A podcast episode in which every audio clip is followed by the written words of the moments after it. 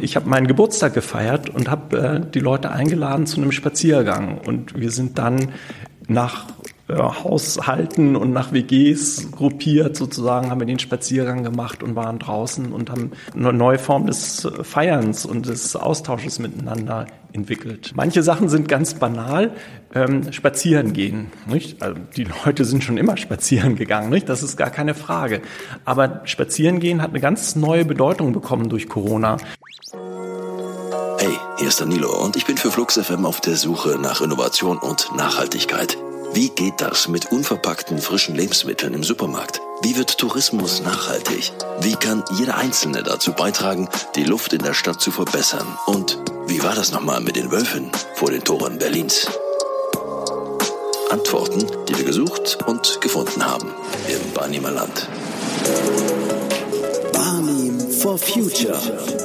Ein Stadt-Land-Podcast von Flux FM. Gesteuerte Politiker, das neue Dritte Reich, der große Reset. Solche absurden Verschwörungsmythen hört man oft auf diesen Demos. Dienstag 18 Uhr in Bernau. Hier haben sich etwa 1200 Protestler vor dem Bahnhof versammelt. Es werden Reden über die Unterdrückung der Ungeimpften gehalten. Angst vor einem bösen, unvernünftigen Ungeimpften, von dem angesteckt zu werden. Die Ängste sind für diese Menschen real und dennoch sind sie irreal. All diese Menschen befinden sich in einer Massenpsychose. Einer der Teilnehmer hat sich für die Demo extra einen Aluhut gebastelt. Ja, man will den sogenannten großen Reset durch, durchziehen. Man will eine völlige Gesellschaftsveränderung welt, weltweit durchknallen. So berichtete Bild TV am 29. Dezember 2021. Die Corona-Pandemie, sie hat hohe Wellen geschlagen, auch im Barnimer Land. Menschen gingen auf die Straße, um gegen Lockdown, Vorsichtsmaßnahmen und Impfungen zu protestieren, während eine Mehrheit die Corona-Regeln aber begrüßte. Die Maßnahmen sind inzwischen fast alle weg und damit auch die Demos mit ihren teils schrillen Anklagen und Forderungen. Aber ein Riss bleibt. Impfpflicht, nein danke, liest man auch heute noch in Eberswalde auf Hauswände gesprüht. Doch was wäre, wenn sich herausstellen würde, dass die unbestreitbar hoch belastenden Monate im Lockdown, die zwei Jahre der Einschränkungen, aber nicht alles nur kaputt gemacht, sondern an anderer Stelle auch etwas Positives bewirkt hätten? Kann das überhaupt sein? Im Barnim ging und geht man dieser Frage nach. Die Hochschule für nachhaltige Entwicklung in Eberswalde, kurz HNEE, e, will das weiter wissen und rief schon im ersten Lockdown das Projekt Logbuch der Veränderungen ins Leben. Die Bürger waren jetzt gefragt, Auskunft zu geben und an einer Art Tagebuch für die Wissenschaft mitzuschreiben. Was hat sich verändert? Welche dieser Veränderungen wird bleiben? Wie haben die Menschen ihr persönliches Verhalten schon jetzt geändert? Viele Fragen im Gepäck und damit geht's zunächst zu Professor Dr. Benjamin Nölting, Governance regionaler Nachhaltigkeitstransformation und Studiengangsleiter strategisches Nachhaltigkeitsmanagement an der HNEE. Logbuch der Veränderungen heißt ein Projekt hier an der Hochschule, Fachhochschule in Eberswalde. Das klingt so ein bisschen nach äh, Jules Verne, aber statt 80 Tage um die Welt ist so zwei Jahre durch Corona und das global und regional. Der Ansatz des Projektes, die Bürger, die Beobachtungen der Bürger des Alltages in der Corona-Zeit mit einzubinden. Um welche Beobachtungen geht es da? Es geht darum, dass ja Corona ganz tief in unseren Alltag eingegriffen hat, hat ganz viel verändert, durcheinander geworfen, hat ganz viel von unseren Routinen, von den ganz gewohnten Abläufen durcheinander geschüttelt. Und da haben wir gesagt, das wird total interessant, sich das genauer anzugucken, was passiert jetzt alles ähm, mit uns einzeln, mit mir selbst, äh, mit den anderen, aber dann eben auch mit der Gesellschaft. Äh, auf welche Veränderungen steigen wir ein? Wie gehen wir auch mit diesen ganzen Anforderungen, mit den Zumutungen, ja auch mit einer Gesundheitskrise um? Und was verändert sich über die Gesundheitskrise hinaus noch? Und wie greift das in unseren Alltag ein? Und das hat ja ganz tief unseren Alltag auch verändert. Und das haben wir versucht in diesem Projekt zu dokumentieren, aber nicht wir, sondern wir haben gesagt, die Bürgerinnen und Bürger, die erleben den Alltag, die sind die Experten und Expertinnen für ihren Alltag, die sehen, was bei ihnen passiert. Und die haben wir gebeten, das zu dokumentieren, das festzuhalten, eben in diesem Logbuch. Und Ziel war ja auch, die Beobachtungen der Barnehmer dann in öffentliche Debatten mit einfließen zu lassen.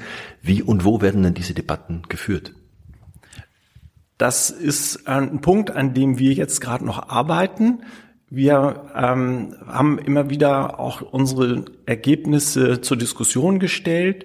Wir haben die in ganz unterschiedlichen Konstellationen vorgestellt und dann diskutiert. Wir haben das mal mit dem Biosphärenreservat in der Rhön gemacht, die uns angesprochen haben. Wir haben das mit einer Gruppe von Umwelt- und Nachhaltigkeitsbeauftragten von Hochschulen diskutiert.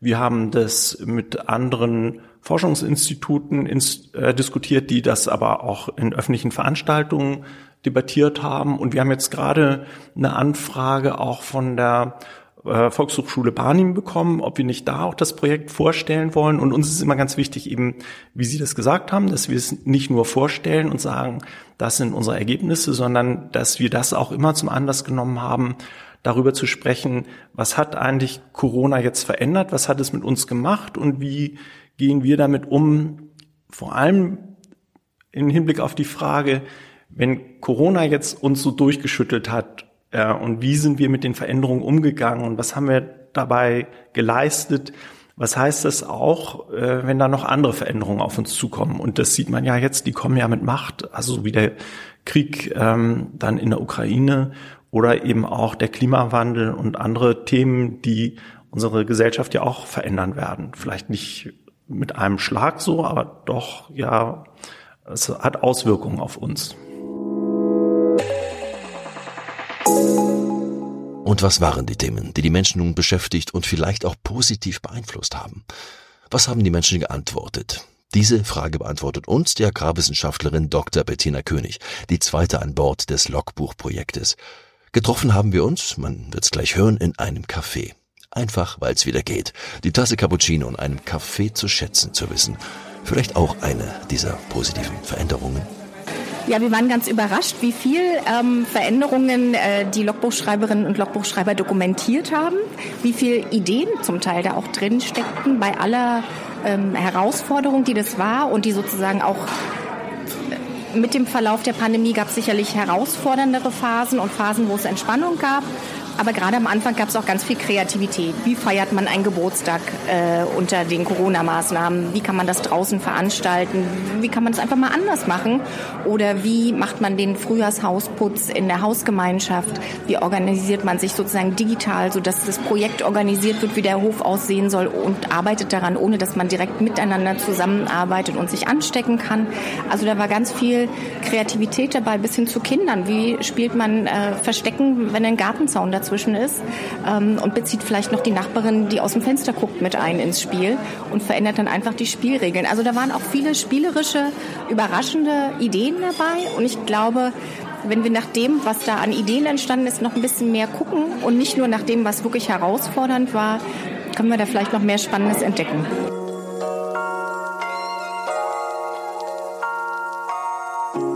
Und auch der Realabgleich im Netz zeigt tatsächlich, haben sich viele Menschen mehr bewegt, auch die eigene Region neu entdeckt, mit anderen Augen erblickt. Bei YouTube klingt das unter anderem so. Guten Tag, liebe Rad- und Naturfreunde. Heute geht es mal wieder in den Barnim und zwar möchte ich heute eine Route nachfahren oder vorfahren für einen kommenden Radlertreff. Begleitet mich, wenn ihr Lust habt, das würde mich freuen. So, nur Abmarsch, weiter geht's. Willkommen zurück, liebe Freunde. Äh, wir haben hier eine kleine Pause gemacht äh, in Wellenheuchen. Und genau da äh, gucken wir uns gleich äh, einen ehemaligen Flughafen anscheinend. Äh, ich habe gerade eine eiskalte Banane gegessen, ganz äh, schlechte. Und Ronald hat uns, äh, hat mir einen super Kaffee angeboten, noch Eis. Jetzt ich bin wie neugeboren und ich kann gut äh, weiterfahren. Manche Sachen sind ganz banal. Ähm, spazieren gehen. Nicht? Also die Leute sind schon immer spazieren gegangen. Nicht? Das ist gar keine Frage. Aber spazieren gehen hat eine ganz neue Bedeutung bekommen durch Corona. Ähm, wir haben Einträge gehabt, dass die Leute berichtet haben, sie gehen jetzt äh, Sie wollen endlich rausgehen in Zeiten des Lockdowns. Ähm, sie gucken, wann sind keine Leute auf der Straße. Das ist ja nun was, womit man vorher nicht gerechnet hat oder womit man gearbeitet hat. Dass Leute gesagt haben, ich brauche das, um meinen Alltag zu strukturieren. Ich mache jetzt immer regelmäßig am Nachmittag meinen Rundgang, meinen Spaziergang und ich beobachte, wie die anderen Leute auf mich reagieren. Macht man sich Platz, geht man zur Seite das waren Veränderungen. Ich bleibe auch noch weiter bei dem Spaziergehbeispiel.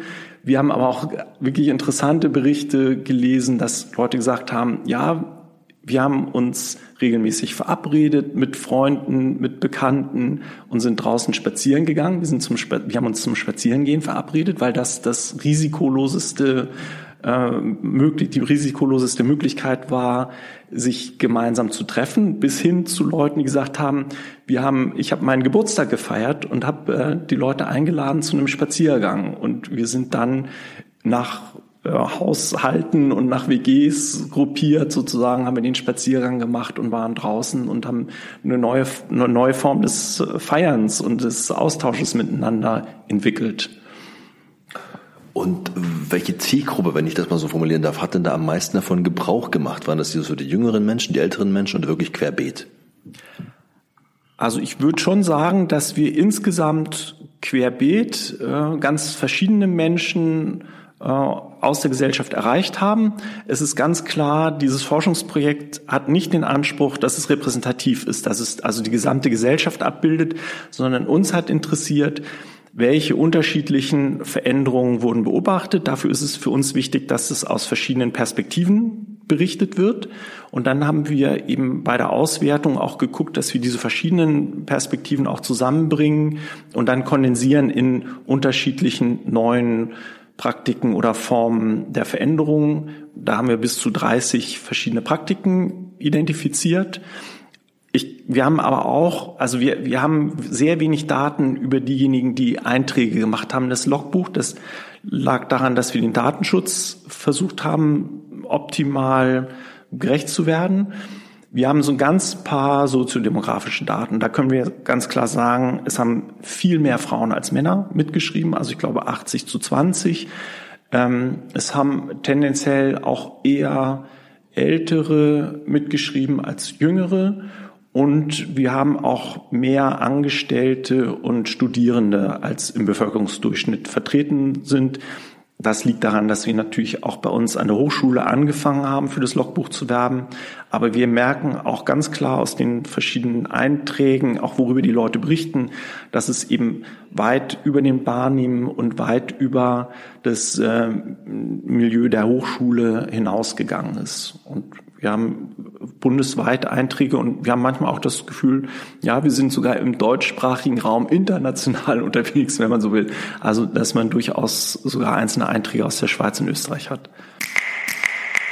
Mal ein Aspekt am Rande. In einigen Bevölkerungskreisen hat in Pandemie- und Lockdown-Zeiten auch die Wissenschaft gelitten. Vertrauen in ja, Instanzen wie Forschung ging da verloren. Unis und Hochschulen mussten sich für ihre Arbeit plötzlich rechtfertigen. Was ist da passiert?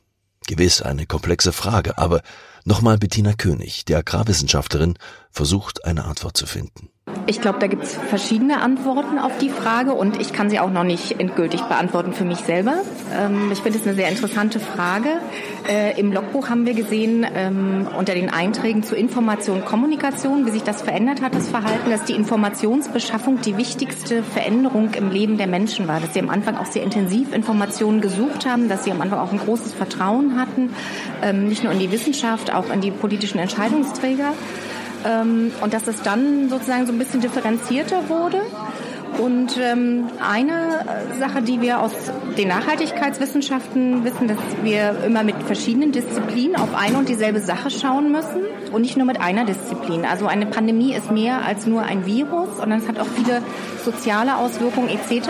Und aus unserer Beobachtung waren am Anfang nur bestimmte Wissenschaftsdisziplinen beteiligt an der Diskussion. Also die Bildungsforscher, die Pädagogen, die waren erst später hinzugezogen, ähm, sodass sozusagen dieser Expertenrat ähm, richtig aus dieser Perspektive der Virologie war, ähm, aber diese anderen verschiedenen Perspektiven eben nicht beteiligt waren an der Auseinandersetzung und Gestaltung der Maßnahmen. Das ist eine mögliche Erklärung, wie wir besser interdisziplinär zusammenarbeiten können, auch bei der akuten Krisenbewältigung und interdisziplinär schnell äh, beraten können, die Entscheidungsträgerinnen und Entscheidungsträger.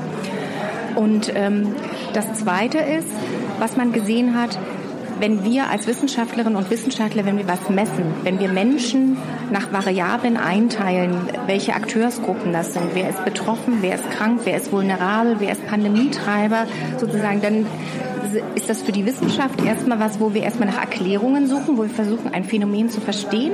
Aber wenn es so unmittelbar ist, ist doch mein persönlicher Eindruck, dass es auch etwas mit den Menschen gemacht hat. In, in dieser akuten Situation, wer, wer treibt jetzt die Pandemie? Also auch durch die Wortwahl, Pandemietreiber, äh, die Risikogruppen, ähm, dass sozusagen das ja auch ähm, auf Englisch sagt man Othering sozusagen, das sind nicht mehr wir, sondern man unterscheidet sich auf einmal voneinander. Ähm, und ich glaube, dass das sozusagen der, so der erste Keil ist, der auch zurückzuführen ist dafür darauf, dass wir als Wissenschaftlerinnen und Wissenschaftler Sachen messen und auch eben in den sozialen Bereichen auch mit verschiedenen Kategorien arbeiten. Aber ich glaube, da muss man auch wirklich noch genauer nachschauen, was da wirklich genau passiert ist in der Wissenschaftskommunikation. Ich glaube, die Art und Weise, wie wir das machen, da müssen wir auch noch lernen. Was ist eine gute Qualität an Wissenschaftskommunikation? Wie, was machen kommunizierende Wissenschaftlerinnen und Wissenschaftler? Und wie können wir gut mit den Medien zusammenarbeiten, mit Journalistinnen und Journalisten, damit ähm, diese Überforderung nicht eintritt? Wenn wir bei den Teilnehmern bleiben, wie groß ist denn oder war denn da die Ernsthaftigkeit dieser Einträge? Also wie viele Wutbürger, wie viele Corona-Leugner haben denn da mitgeschrieben? Das Projekt ist ja erstmal so angelegt, dass man sagt, also was hat eigentlich Corona, was ist da passiert, was hat es mit mir gemacht?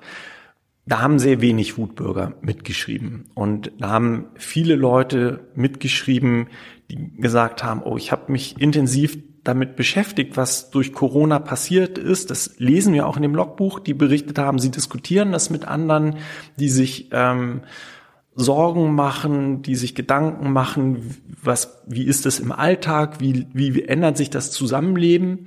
Und das sind vor allem Leute, die gesagt haben, dieses Logbuch bietet mir nochmal die Möglichkeit, über das nachzudenken, was alles um mich herum passiert ist, für mich das nochmal Revue passieren zu lassen und das für mich auch aufzuschreiben und da dadurch eine ganz gute Form gefunden haben, sich eben mit all diesen Zumutungen, die da durch Corona auf einen zugekommen sind, auseinanderzusetzen.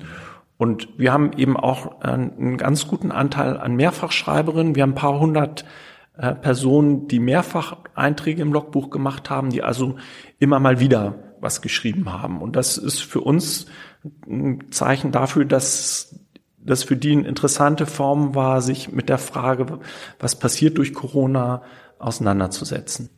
Wenn wir uns mal anschauen, die Einträge, die aus der Region hier kamen, Landkreis Bahn, welche regionalen Besonderheiten konnten Sie denn da rauslesen? Also gab es denn etwas, was sich wirklich unterscheidet von, von, von Einträgen äh, aus der Schweiz oder von welche anderen Erfahrungen in anderen Regionen der Welt gemacht hat? Das können wir so eindeutig nicht sagen, weil wir nicht wissen, woher die ein, also die Logbuchschreiberinnen kommen und die Einträge kommen. Das ist eben dem Datenschutz geschuldet. Und das ist für uns halt auch klar, also aus Forschungsperspektive hätten wir gern noch genauere Daten. Auf der anderen Seite bin ich da auch sehr froh drüber, dass wir ganz klar sagen können, wir wissen es nicht, wer da eingetragen hat, sondern wir arbeiten mit dem, was die geschrieben haben.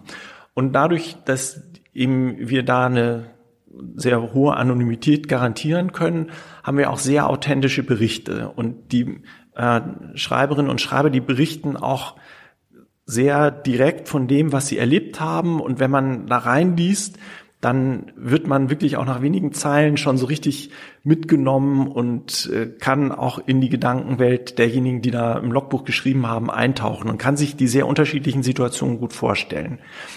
Wir können jetzt nicht sagen, das war jetzt ein Bericht aus dem Barnim. Was man aber sagen kann, ist, dass die Berichte zum Beispiel zwischen Stadt und Land unterschiedlich sind, dass es eben unterschiedliche Herausforderungen dann gibt, wie man mit Corona umgeht, zum Beispiel bei der Mobilität, ähm, zum Beispiel auch mit der Versorgung, mit Einkaufen und ähm, dass eben jetzt aus der Stadt heraus, gerade in den Lockdown-Zeiten, berichtet worden ist von Leuten, die gesagt haben, ja, das ist einfach auch interessant, die Stadt mal zu erleben, wenn fast kein Verkehr da ist und wenn die Fußgänger wieder den Stadtraum für sich gewinnen. Und das ist natürlich dann im Wahrnehmen auf dem Land ist, ist natürlich einfach auch mehr Platz und da ist es nicht so eine Frage wie in der Stadt. Nicht? Da sind dann andere Fragen nicht? Äh, von Bedeutung. Nicht? Wie funktioniert das dann, wenn man Angst hat, den ÖPNV zu benutzen? Wie funktioniert es mit der Mobilität? Ähm, wie trifft man sich, wenn man sagt, ja, die, der Austausch ist eingeschränkt, man soll vorsichtig sein, man soll die Kontakte reduzieren, dann sind das eben nochmal wieder andere Fragen, ähm, die dann auch für den Barnim relevant sind. Und was mich so, sozusagen als Kernbotschaft erstmal aus diesen vielen Einträgen wirklich beeindruckt hat, war, wie vielfältig auch die Auseinandersetzung mit den Veränderungen von Corona erfolgt sind. Das ist ja nichts, was man sich ausgesucht hätte. Das ist nichts, äh, wo man gesagt hätte, toll, dass es Corona gibt, sondern da mussten alle irgendwie damit klarkommen. Und dann war die Situation ganz neu und ganz anders. Und da waren sehr viele Berichte, die das Für und Wider sehr schön abgewogen haben und haben gesagt, das und das und das geht nicht mehr, das und das und das ist nicht gut gelaufen. Aber wir haben eine andere Situation, das bringt neue Seiten, dafür kommt jetzt das und das und das stärker zum Vorschein.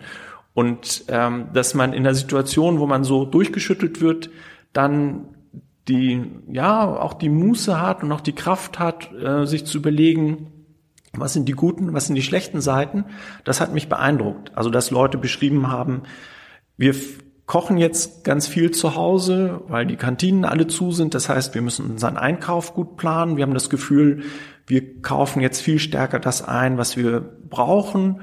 Und dann haben wir unseren Alltag auch nochmal anders strukturiert, weil wir in der Familie kochen, in der WG kochen, bei uns im Haushalt gemeinsam kochen und wir rücken dadurch zum Beispiel in, in unserer Gemeinschaft nochmal näher zusammen. Oder dass man gesagt hat, wir helfen anderen oder andere geschrieben haben, die berichtet haben, wie ihnen geholfen worden ist. Das waren Sachen, wo ich, wo ich ganz beeindruckt war, dass, ja, dass die Menschen trotz der ja schwierigen Situation auch in der Lage waren, die verschiedenen Seiten zu sehen und dem auch gute Seiten abzugewinnen ohne dass das jetzt auf Zwang, dass man sagt, wir müssen dem unbedingt was Gutes abgewinnen. Ich habe auch viele geschrieben, wir haben Angst, ähm, das sind enorme Einschränkungen, die Einschränkung der sozialen Kontakte, das ist natürlich ein ganz schwieriger Punkt gewesen. Okay, ich fasse mal zusammen. Mehr Aktivitäten, mehr Regionen decken und mehr Achtsamkeit gegenüber Mitmenschen, stärkere Einbindung auch der Nachbarn und letztlich auch mehr Achtsamkeit gegenüber Lebensmitteln. Ist ja schon mal gar nicht so schlecht. Nun aber die Gretchenfrage, was davon wird übrig bleiben nach Corona? Was bleibt von den Learnings oder doch alles wieder zurück auf Null? Nochmal ins Kaffeehaus zu Bettina König. Ja, das ist ja genau die Frage vom Logbuch der Veränderung. Was bleibt tatsächlich? Und wir hätten am Anfang natürlich auch nicht gedacht, dass wir über zwei Jahre das Logbuch geöffnet halten müssen, um jetzt in diese Phase zu kommen, wo die Maßnahmen wegfallen und man so wirklich fragen kann, was bleibt denn vielleicht?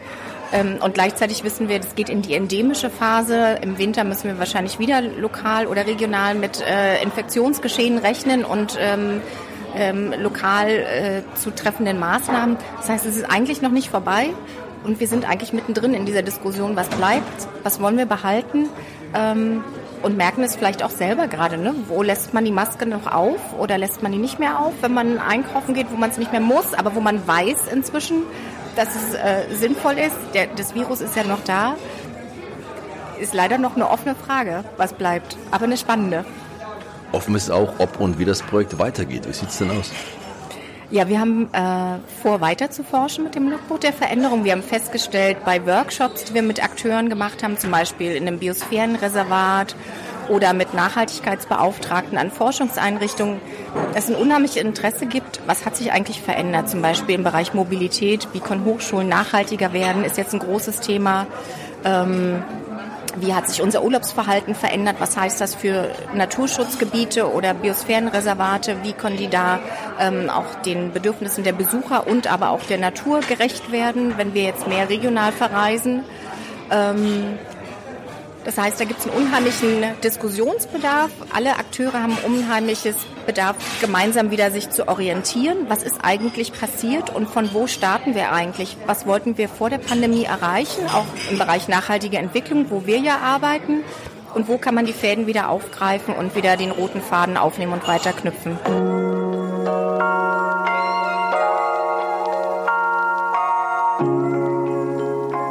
Dr. Bettina König und Professor Dr. Benjamin Nölting von der Hochschule für nachhaltige Entwicklung.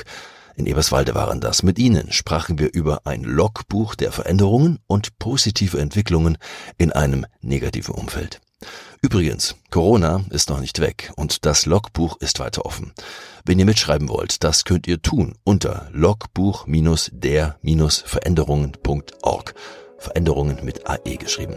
Mehr Barnim dann wieder in vier Wochen, dann geht es um den Reichtum Barnims, Wald und Holz. Und wenn ihr uns schreiben wollt, ihr erreicht uns unter barnim.fluxfm.de. Danke für euer Interesse heute, sagt Danilo Höpfner.